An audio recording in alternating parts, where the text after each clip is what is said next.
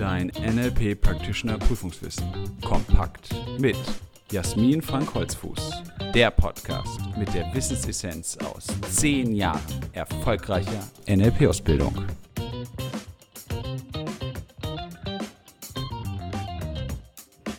Herzlich willkommen zu einer weiteren Folge unseres NLP-Podcasts. Schön, dass du dabei bist. Heute habe ich wieder einen Interviewgast für dich. Heute geht es um das Leben in zwei Kulturen. Wie ist das für Menschen, die so zwischen verschiedenen Lebensbereichen kulturell hin und her wechseln? Und mein Gast ist die Bethül Sarah Erken, die mit NLP genau diesen Spagat wunderbar schafft. Bethül, stell dich doch bitte erstmal kurz vor. Vielen Dank, liebe Jasmin. Hallo, mein Name ist Betül Zahra Erken. Ich bin 37 Jahre alt, Mama von zwei Kindern im Alter von 14 und 3.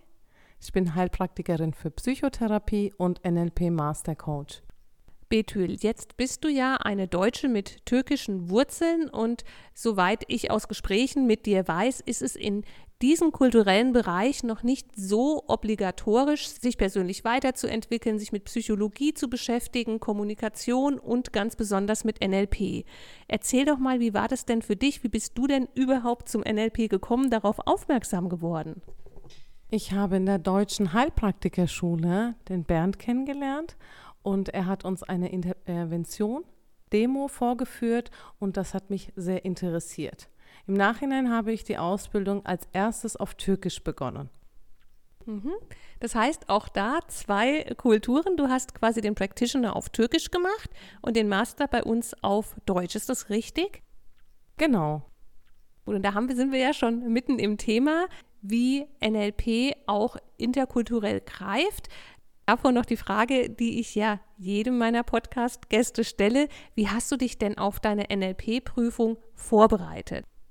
Ich habe mich auf meine NLP-Prüfung vorbereitet, indem ich mir erstmal einen Überblick verschafft habe. Ich habe mir ein Ziel gesetzt, habe die Lerninhalte, die ich lernen wollte, zusammengefasst und mir dann strategisch aufgebaut, Schritt für Schritt da natürlich auch die Flexibilität besessen, zu sagen, okay, das hat nicht funktioniert.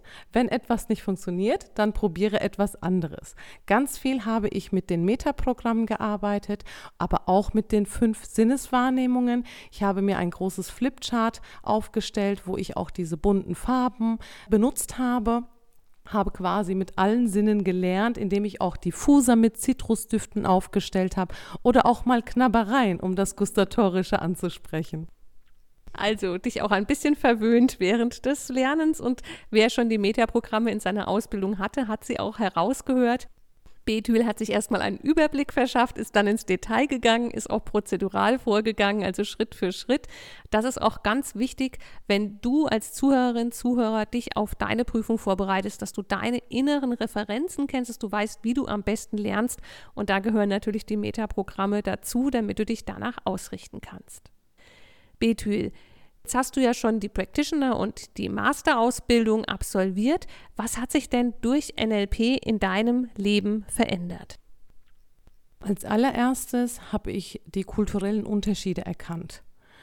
Dieses Entweder-Oder war nicht mehr relevant für mich. Gehöre ich zu den Türken oder zu den Deutschen, wenn ich das in der Umgangssprache so sagen darf, sondern sowohl als auch. Das hat sich in erster Linie für mich geändert im Nachhinein die Kommunikation und das Verständnis und der Respekt ist gewachsen, auch was die kulturellen Weltmodelle angeht. Vielleicht kannst du da auch den Zuhörenden mal so einen kleinen Einblick geben und auch mir. Wie ist das denn in den verschiedenen Kulturen? Wendest du verschiedene NLP-Formate oder Tools in der einen mehr an als in der anderen? Oder hilft dir NLP an sich im Umgehen mit beiden Kulturen? Also gibt es da Unterschiede, wie du was machst oder ist das ähnlich? Erzähl doch mal. Äh, als erstes ist es für mich relevant gewesen, äh, das Verständnis dafür zu haben, wie Menschen ticken in den verschiedenen Kulturen. Da hat mir auch der Garten, die Metapher mit dem Garten sehr geholfen, dass jeder in seinem Garten bleibt. Aber auch die Weltmodelle, die unterschiedlichen Weltmodelle einfach so akzeptieren zu können. Im späteren äh, hat sich dann auch für mich herausgestellt, dass der Umgang und die Kommunikation sich verbessert hat in der Familie, äh, zu meinen Eltern und auch im Umgang mit meinen Kindern. Des Weiteren hat sich natürlich NLP in allen Bereichen meines Lebens auswirksam gemacht.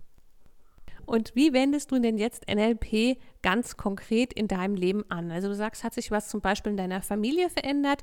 Wie ist das konkret spürbar und was hast du da gemacht? Oder in der Erziehung deiner Kinder? Die haben ja ein ganz unterschiedliches Alter, 14 Jahre und 3 Jahre. Wie wendest du der NLP an? Was konkret machst du da? Und wo ist auch da diese zwischenkulturelle Nuance? Die zwischenkulturelle Nuance ist es gewesen, dass ich als erstes hochgechunkt bin, dass ich sage, wir sind in erster Linie Mensch, anstatt zu sagen, wir sind die oder diese Menschen. Das hat mir sehr geholfen, um auch hier bei den Menschen das Verständnis für die kulturellen Hintergründe zu erbringen, aber auch zu sagen, was möchte ich meinen Kindern mitgeben an Werten und was dürfen meine Kinder mit ins Leben nehmen. Auch da das Verständnis zu haben zwischen meinen Kindern, dadurch, dass das Alter so groß ist zwischen den beiden, merke ich auch einen enormen Unterschied, die Bewusstheit zu haben, wie Kinder sich entwickeln. Zum Beispiel bei meinem kleinen Sohn, drei Jahre alt, merke ich, er ist sehr auditiv, dadurch auch seine Sprache der ist sehr sprachgewandt, hingegen mein großer Sohn eher kinästhetisch, seinen kinästhetischen Kanal viel mehr nutzt als die anderen. So kann ich direkter auf meine Kinder eingehen und aber auch da mit derselben Sprache mit meinen Kindern kommunizieren. Ja, das ist wirklich spannend, auch die Entwicklung der eigenen Kinder so zu erleben und zu sehen und das mit NLP natürlich ganz bewusst wahrnehmen zu können und dann auch die richtige Sprache, den richtigen Umgang zu finden. Und wenn es jetzt um dich geht, Betül, du bist ja eine Deutsche mit türkischen Wurzeln. Was hat das in deinem Inneren bewegt? Wie bist du zu deiner Identität gelangt jetzt durch das NLP? Durch die Abgrenzung, durch die klare Abgrenzung auch das Weltmodell der anderen zu akzeptieren, aber auch meinen eigenen Weg gehen zu können, zu sagen, ich bin interkulturell und nicht nur das oder das. Im Gegensatz dazu natürlich mit Respekt der anderen, dass die ihr Weltmodell haben dürfen, aber ich meinen Weg so gehen darf, wie es für mich passt, nämlich interkulturell. Das hat wieder viel mit Selbstwertschätzung, Selbstliebe, ja und auch Selbstbewusstheit zu tun, sich das auch zugestehen zu dürfen. Ja, und das hat auch dazu geführt, dass ich meine Identität gefunden habe. Mit NLP meine Identität zu finden, meinen Weg zu gehen unter anderem auch im Beruf und auch in der Weiterentwicklung. In meinem Alltag als Master Coach und Heilpraktikerin für Psychotherapie begleite ich auch Frauen, die genau diese Themen als Herausforderung haben, nämlich interkulturelle Themen, die aufgearbeitet, begleitet werden dürfen.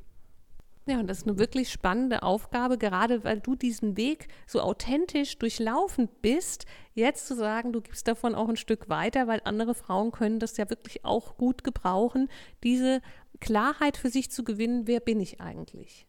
Damit sind wir auch schon bei der letzten Frage, Betül. Was ist es denn, was du jetzt Menschen, die gerade in der NLP Practitioner Ausbildung sind, sich vielleicht auch auf die Prüfung vorbereiten oder ganz grundsätzlich damit beginnen, sich mit NLP zu beschäftigen? Was möchtest du diesen Menschen denn auf den Weg geben? Was ist so dein Schatz des NLP?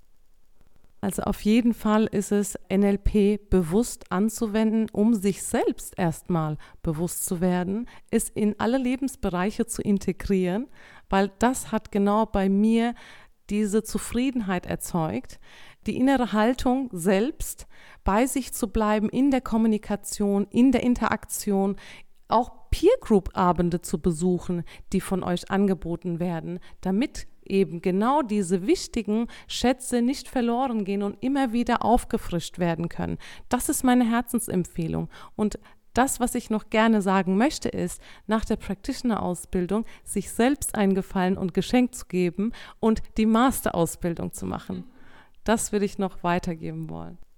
Ja, also die Botschaft ist dranbleiben, den NLP-Weg zu beschreiten, ihn auch in dein Leben zu integrieren, die Masterausbildung natürlich. Bei unserem Institut ist es der Schwerpunkt die persönliche Entwicklung. Da setzen die verschiedenen Institute eben verschiedene Akzente, zu gucken, was brauchst du in deinem Leben, was du mit NLP machen kannst und dir eine Übungsgruppe suchen, so wie sie bei uns auch ist, ist offen für alle NLPler, zu sagen, ich übe NLP, ich wende es im Alltag an und ich treffe mich mit anderen, um in den Austausch zu gehen und nach der Ausbildung im Austausch zu bleiben. Dann danke ich dir, liebe Betül, dass du heute da warst und dir die Zeit genommen hast. Vielen lieben Dank, liebe Jasmin, dass ich da sein durfte. Und dir, liebe Zuhörerin, lieber Zuhörer, danke ich, dass du das Interview gehört hast. Hoffe, du nimmst wieder ein Stück NLP für dich mit. Freue mich natürlich auch, wenn du die nächsten Folgen weiterhörst und wünsche dir auch weiterhin viel Spaß mit dem Lernen und Leben mit NLP. Willst du noch mehr wissen? Mach dich schlau mit unserer Wissenssammlung auf www.nlp-ausbildung-holzfuß.de oder lies unser Buch, das NLP Practitioner Prüfungswissen kompakt. Es enthält alles, was du für eine sichere und erfolgreiche Prüfungsvorbereitung brauchst.